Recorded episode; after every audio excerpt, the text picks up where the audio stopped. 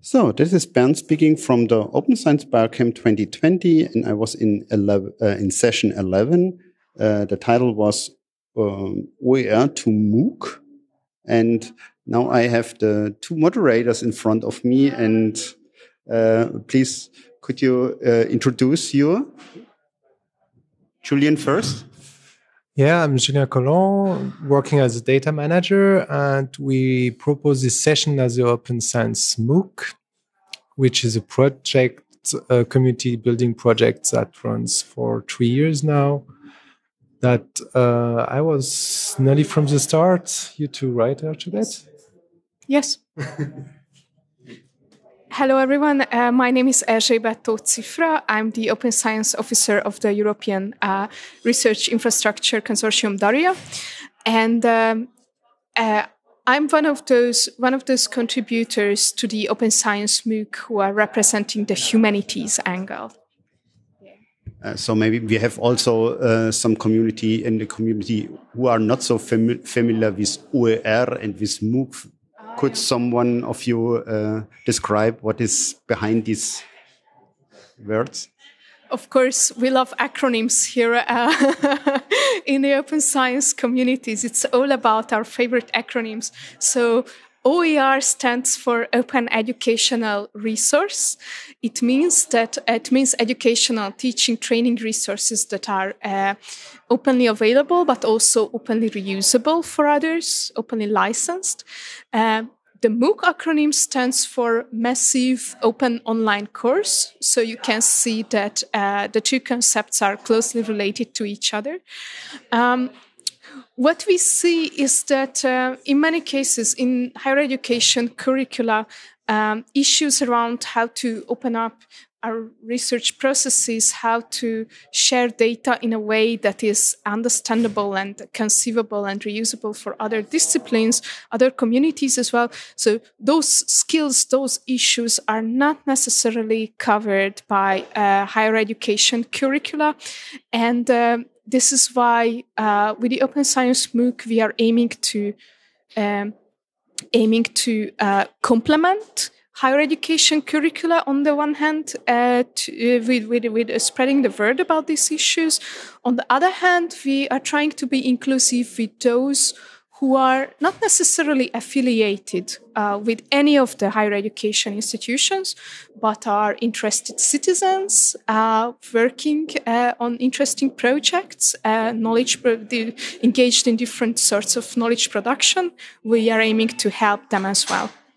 Um, and what's, what are the specialities of a MOOC?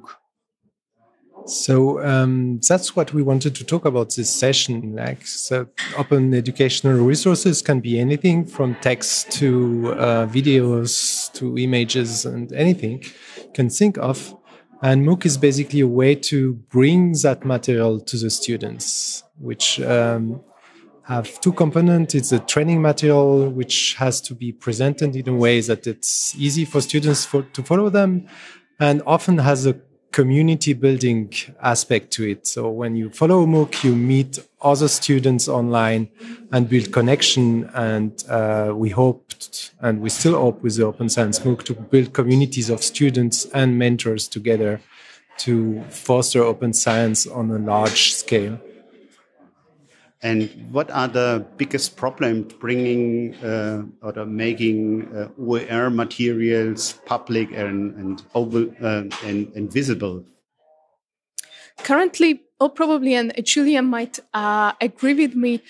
The biggest, one of the biggest problems we are currently facing has to do with infrastructure. Uh, that is how to make uh, our resources available in a sustainable manner that uh, the, the attendees of the online uh, courses uh, can meaningfully interact with them, can uh, permanently cite them, and we are also allowed to to uh, keep our workflow as open and as open source as possible. Um, we are now at the point that we need to make decisions about a new uh, platform for our educational resources. And uh, during this session, we had a chance to open up this internal discussion.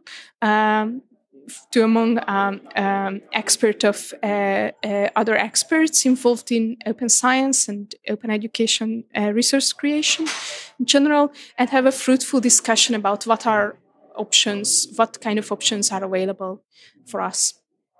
are there some prominent or well-known uh, platforms already there, and which are these? Yeah, so there's a lot of commercial MOOC platforms around, some very famous like FutureLearn or Coursera. Um, but they're not open source, which is a problem for a course which is about open science and open source uh, production of, of material and knowledge. Um, and there is one um, open source solution called Moodles, which is used a lot but without a centralized way to uh, give certificate to students. So each platform has its own certificate, and for a student, it cannot just pick up courses in different platforms. And that's a problem at the moment that there is no federation of MOOCs, which um, probably comes also from sustainability sustainability problem. Like MOOC platforms are barely basically selling their students to MOOC providers that want to make money with their MOOCs. And what was the most interesting point at, in the, during the discussion for, for you? Hmm. Uh, interestingly, uh, the discussion somewhat shifted from uh, the most immediate, most acute infrastructure issues, although we had a chance to discuss that as well. Uh, but we also managed to uh, uh, pay a little attention to another important area of, uh, of, of, of uh, OER production that has to do with communities, community aspect. In many cases, uh, what we see is that uh, MOOCs and OERs are built on the basis of voluntary work. Uh, which is not a sustainable option on the long run. We cannot build on people uh, and their contributions will be available for free as a, kind of a favor basis. And uh, we had a fruitful discussion on uh, potential models to change this, but keep the community spirit around those resources, around those MOOCs at the same time. So, something additional from you, or? Yeah, I think it's a key point for the Open Science MOOC, which try to go as um, um, tax free or, or running a very low budget and coming after a couple of years to a point where it's not sustainable anymore, that people are put some energy into it but need to leave. So we need either to find other enthusiastic people that want to work for free or find a way to um, finance the development and the maintenance of, of the MOOC. Okay, thank you for this discussion and for your time, and thank you for this very nice session. See you. Thank you. Thank you.